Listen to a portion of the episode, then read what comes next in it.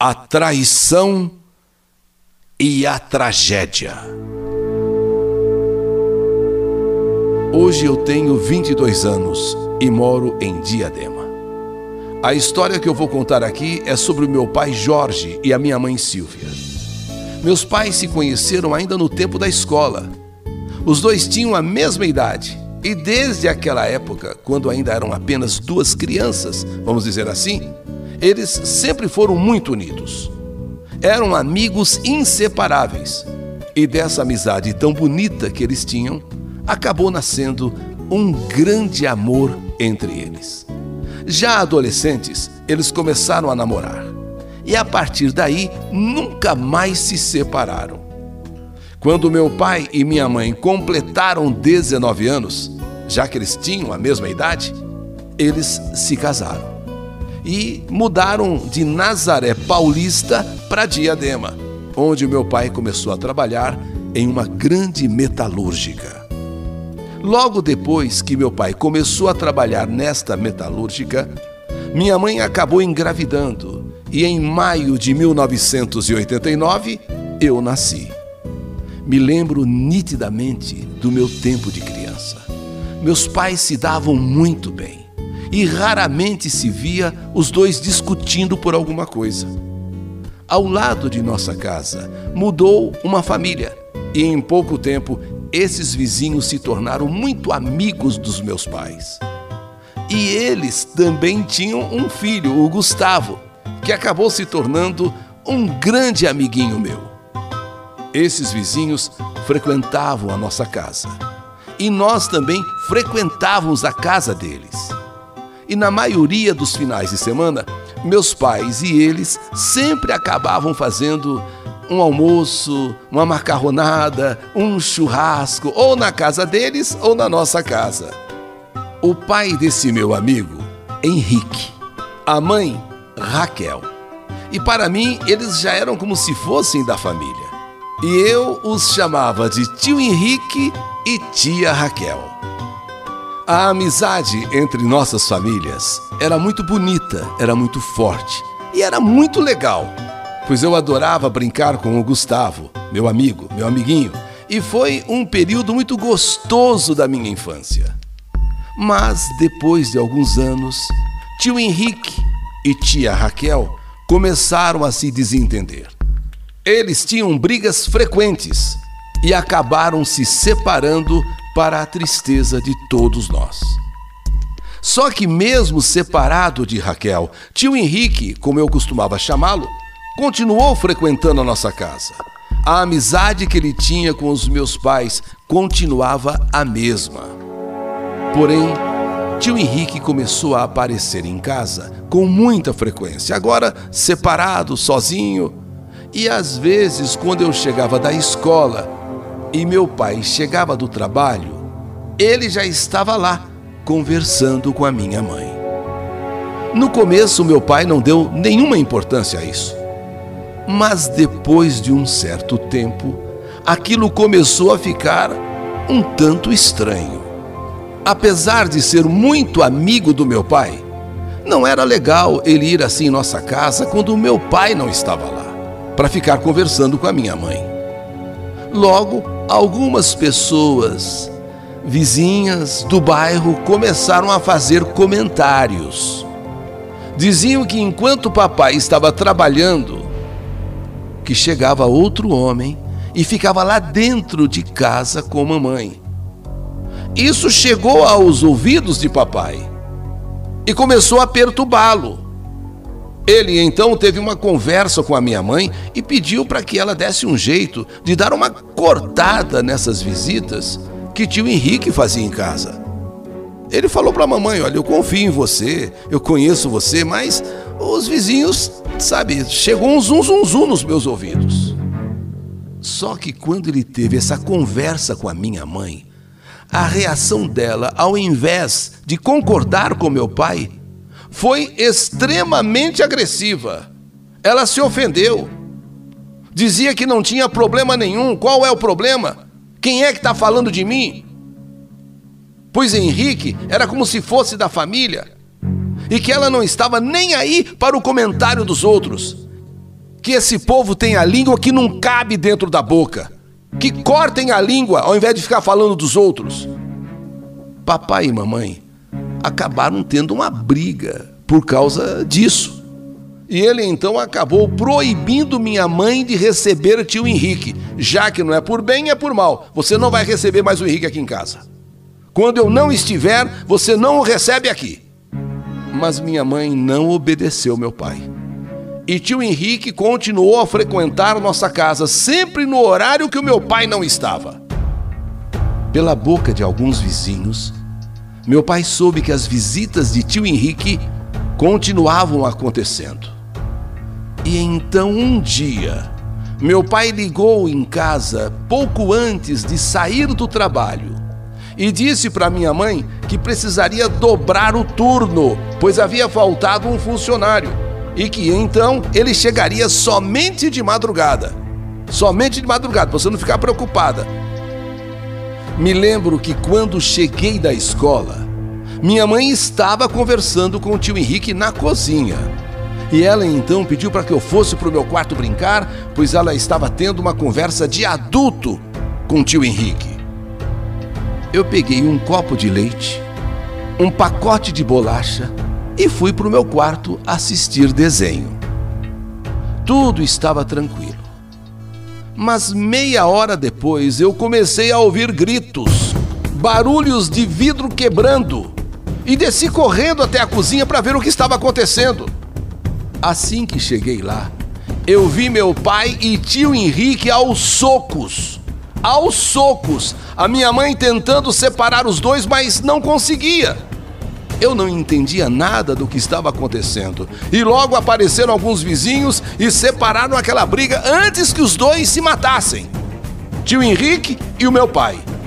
Meu pai gritava muito com o tio Henrique. O chamava de traíra de traidor, seu traíra desgraçado, seu traidor.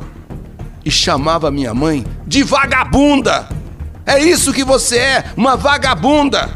Uma mulher à toa, uma mulher da rua, uma mulher que não vale nada, não presta, não vale o que come. Você é esse lazarento, você e esse desgraçado. Meu pai gritava muito, mas gritava mesmo. Depois de toda aquela confusão, meu pai, mais calmo, veio falar comigo.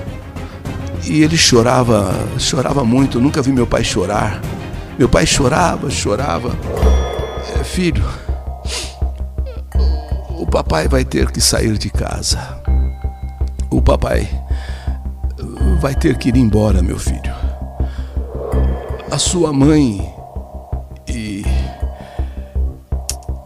e esse, esse tio aí que você chama de tio, estão tendo um caso, meu filho. Talvez você não entenda bem o, do que se trata, mas eu cheguei do trabalho de surpresa e quando eu entrei em casa,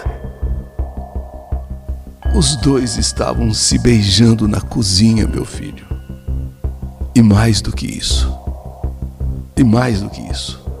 Mas olha, você vai ficar bem, filho, você vai ficar bem. Mas o papai não pode mais ficar aqui. Meu pai foi então para o seu quarto. Eu, todo triste e chorando agora também, pegou uma mala, arrumou suas coisas dentro da mala e disse para que eu fosse para o meu quarto pois ele precisava conversar com a minha mãe. Do mesmo jeito que a minha mãe falou que eu precisava ir para o meu quarto, que ela estava conversando com o tio Henrique, uma conversa de adulto, agora foi o meu pai que pediu que eu fosse para o quarto, porque ele teria uma conversa com a minha mãe. Eu obedeci, triste, chorando, e fiquei no meu quarto trancado. E meu pai então foi conversar com a minha mãe. Eu fiquei no quarto sabe, aqueles minutos que não passavam, parecia uma eternidade, eu sei lá, talvez 20 minutos, meia hora, não sei quanto exatamente, e eu tentava ouvir do meu quarto a conversa deles. Mas eu não conseguia ouvir nada direito, eu ouvia um, um apenas como se eles estivessem ainda discutindo, de repente fez-se um silêncio. Um silêncio, eu lá no meu quarto, trancado no meu quarto, e aquele silêncio começou a me incomodar. Eu não ouvia mais nada, nada, nada, nada. Então eu saí do meu quarto, assim, passo a passo, bem devagar. Sabe quando você vai assim com cuidado? Porque meu pai mandou eu ficar no quarto, agora de repente eu vou aparecer lá. Ele deve estar conversando com a minha mãe, embora não, não esteja ouvindo nada.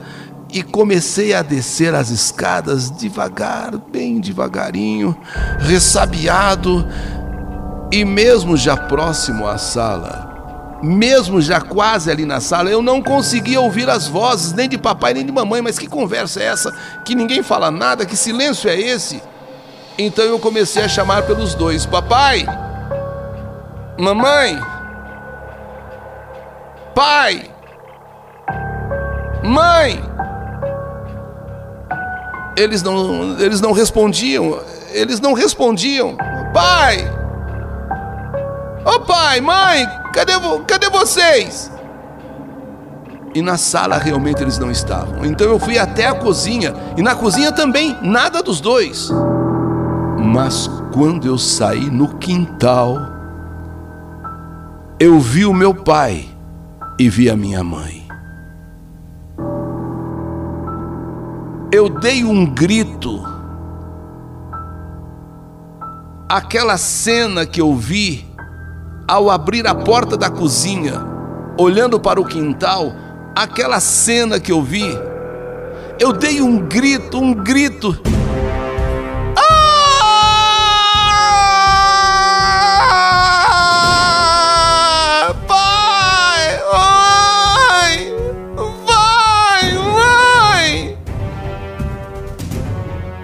Meu pai e minha mãe estavam caídos no chão.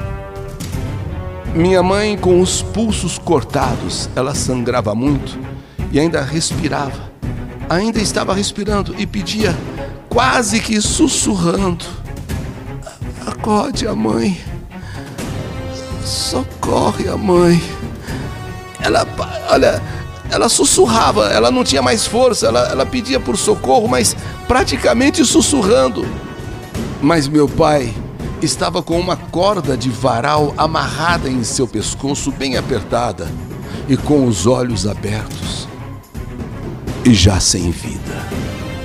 Eu saí correndo de casa, gritando, gritando, gritando. Eu estava muito assustado. Então pedi ajuda para os vizinhos. Minha mãe foi levada ainda com vida para o pronto-socorro, mas acabou morrendo também. Nessa época, eu com apenas oito anos de idade, perdia meu pai e minha mãe. E acabei indo morar na casa de minha avó, também no mesmo município de Diadema. Infelizmente, Perdi meus pais da maneira mais trágica que se pode imaginar.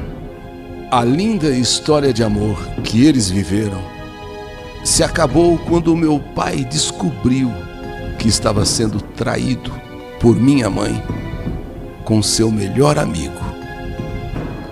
Aliás, o homem que para mim é o único culpado dessa tragédia e que eu costumava chamar de tio Henrique ele simplesmente desapareceu.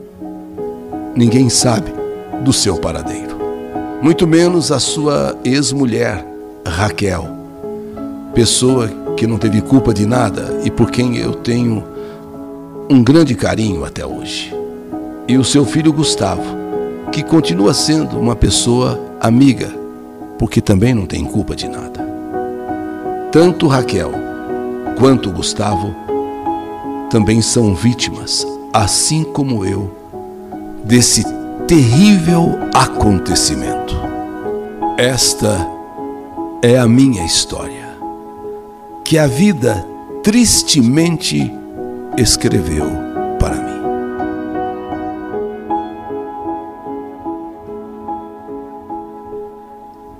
A traição e a tragédia. História do canal YouTube Eli Correia Oficial.